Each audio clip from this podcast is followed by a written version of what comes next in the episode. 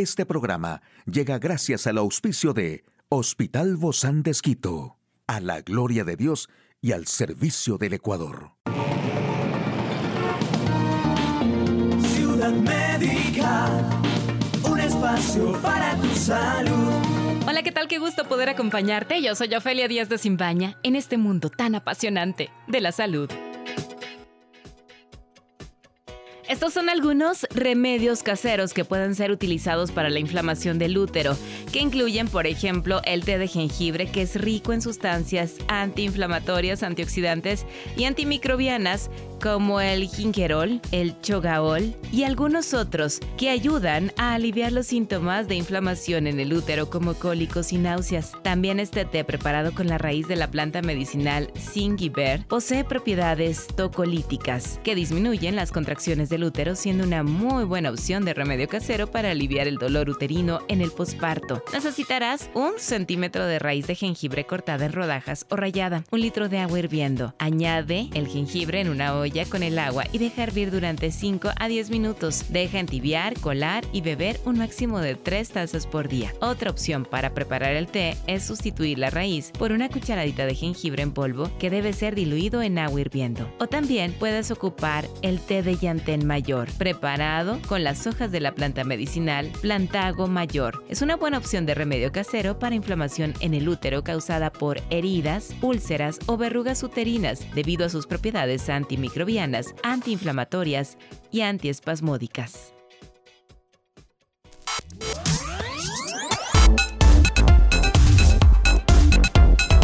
Aquí el detalle de la información más actual en el campo de la salud, cómo evitar el golpe de calor al hacer ejercicio con temperaturas extremas. El 25% de adolescentes con obesidad no identifica que la tiene. Cardiopatías congénitas, 3 de cada 10 pacientes reciben el diagnóstico en la adultez.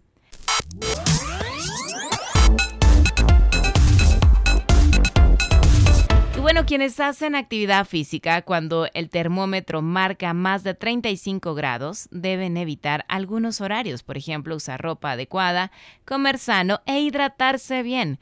Los consejos de los expertos del Hospital de Clínicas de la Ciudad de Buenos Aires recomiendan que para evitar el golpe de calor, especialmente las personas más vulnerables y también a quienes practican deportes, tienen la rutina de correr o hacer ejercicio físico, pues es fundamental. La actividad física hay que mantenerla todo el año, ya que tiene beneficios sobre el sedentarismo, el sueño, sobre la mortalidad cardiovascular, sobre la sensación de bienestar y mucho más. Pero en verano, cuando hay días con temperaturas extremas, el practicar algún deporte o hacer ejercicio puede ser un problema. Nuestro cuerpo se adapta mejor al frío que al calor.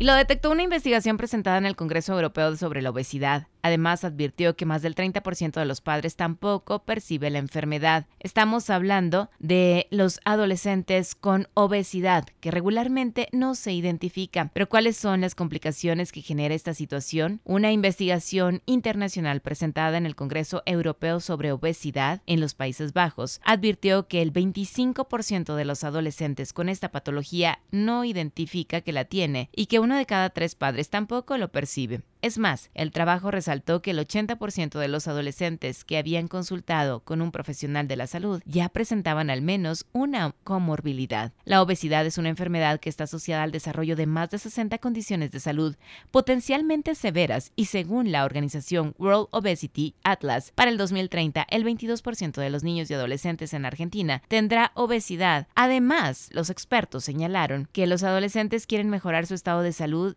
y perder peso. Sin embargo, uno de cada tres no siente que sea un tema que pueden hablar con sus padres y muchos acuden a las redes sociales para buscar orientación. Bueno, se estima que unos 7.000 niños nacen cada año en Argentina con algún defecto en el corazón. Los avances médicos permiten controlar esas enfermedades, pues estas cardiopatías congénitas son defectos en la estructura o funcionamiento del corazón o los vasos sanguíneos que se generan por un desarrollo normal durante la vida fetal, habitualmente durante las primeras ocho semanas de gestación y se presentan desde el nacimiento. Dentro de las más frecuentes encontramos a la tetralogía de Fallot, y la transposición de grandes vasos en el grupo de cianóticas y a la comunicación interauricular e interventricular en el grupo de las no cianóticas.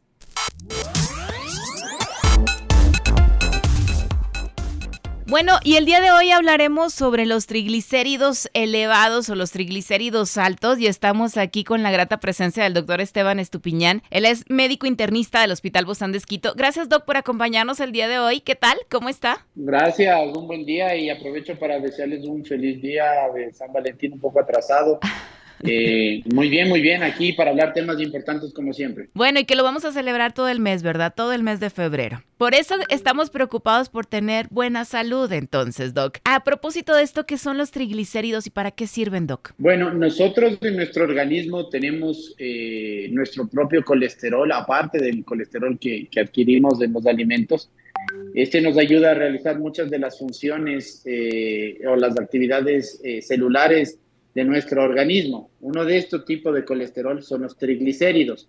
Eh, los triglicéridos forman parte de lo que mucha gente se asusta o, o eh, se alarma que, que, tiene los triglicéridos altos y que eso es grave, pues ahí vamos a hablar un poco de esto, pero los triglicéridos también tienen unas funciones beneficiosas en el metabolismo y en, y en, muchas actividades celulares. El problema es cuando estos están muy elevados, que ese es el tema que vamos a hablar el día de hoy. Justamente, Doc, ¿por qué se elevan entonces? ¿Cuándo se considera que los triglicéridos están altos? Eh, nosotros eh, los triglicéridos tenemos que medirlos en sangre, ese es el primer punto. Lo ideal de medir los triglicéridos junto con el colesterol es la recomendación. Es decir, medimos todo el panel lipídico que se llama el colesterol bueno, que es el HDL, el colesterol malo, que es el LDL, los triglicéridos que vienen o son provenientes o estrechamente relacionados con otro tipo de colesterol que es el VLDL, que también es considerado un colesterol, eh, podríamos llamarlo como malo. Eh, estos medimos en sangre y los rangos normales es 150 o menos de 150 el valor de triglicéridos. Cuando están aumentados,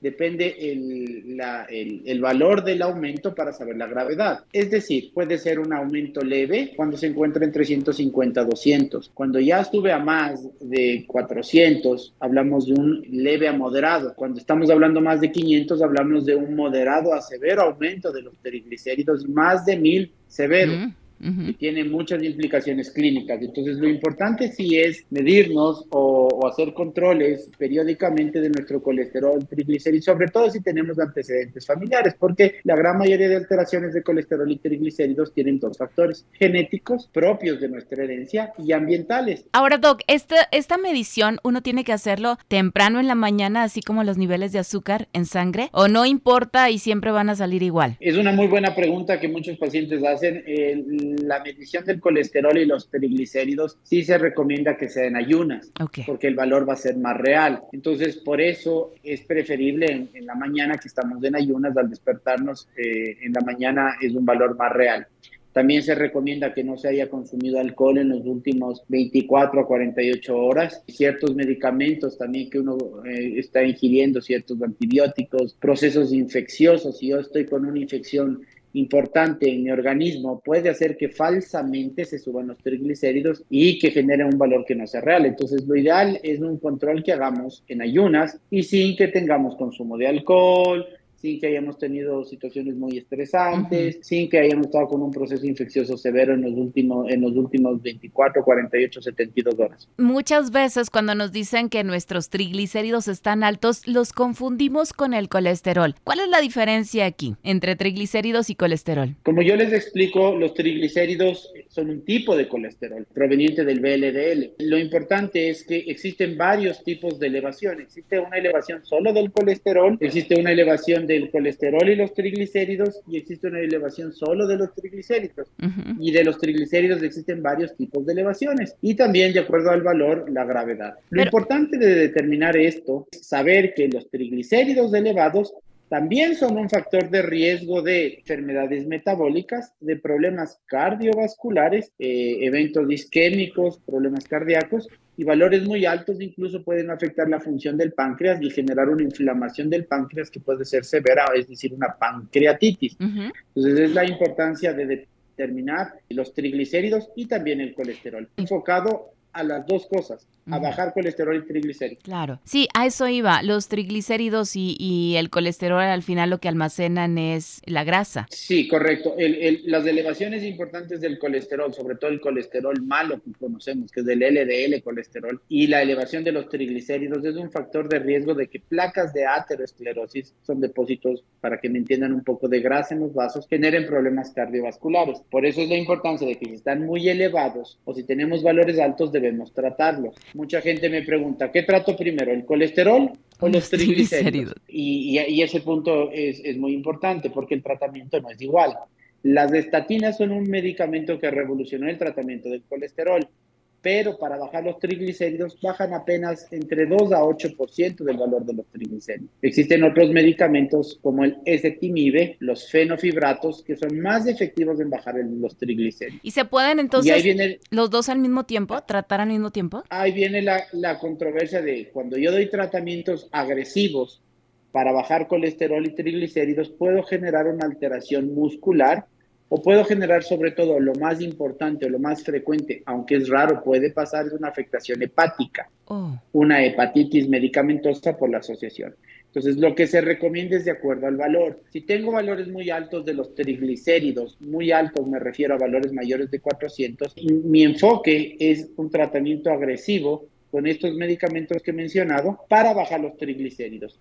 Y en una segunda fase utilizo el tratamiento para bajar el colesterol si es que este no estaba muy alto y de esa manera también mantener bajos los triglicéridos. Es decir, utilizaría inicialmente un esquema que puede utilizarse fenofibrato o ezetimibe, son cierto tipo de medicamentos para bajar los triglicéridos, el gempibrosilo muy efectivo para bajar los triglicéridos y en una segunda etapa bajo el colesterol y mantengo bajo los triglicéridos con las estatinas. Todo dependerá entonces de cuál está más elevado, ¿verdad? Para tratar primero. Siempre priorizamos el que está más elevado por los riesgos que dicha elevación eh, puede generar en nuestro cuerpo. Unos triglicéridos muy altos pueden generar una pancreatitis que puede ser severa, una inflamación del páncreas, eso puede ser grave. Entonces mi enfoque sería actuar y atacar ahí. También quiero ser muy claro que el tratamiento no es solo los medicamentos, hay que modificar el estilo de vida, evitar el sedentarismo, el consumo de alcohol. Si yo soy diabético, controlarme bien la diabetes. Debo investigar cómo está la función tiroidea. El hipotiroidismo está estrechamente relacionado a los triglicéridos altos. También tengo que enfocarme en el tratamiento de si tengo problemas renales, controlar esos problemas renales. Investigar incluso si es que no he tenido este diagnóstico, si es que hay problemas renales. Es decir, todos los problemas metabólicos que se relacionan a los triglicéridos. Lo que hemos hablado en alguna reunión previa, el síndrome metabólico, colesterol alto, presión alta, insuficiencia renal, problemas de tiroidismo, ácido úrico, también se, relacionan estrechamente con triglicéridos ¿Cuál sería entonces, Doc, la última recomendación para todas aquellas personas? Yo creo que todos debemos cuidarnos, así tengamos estos triglicéridos o no elevados, el colesterol también incluido. ¿Qué debemos hacer entonces, Doc, para mantener,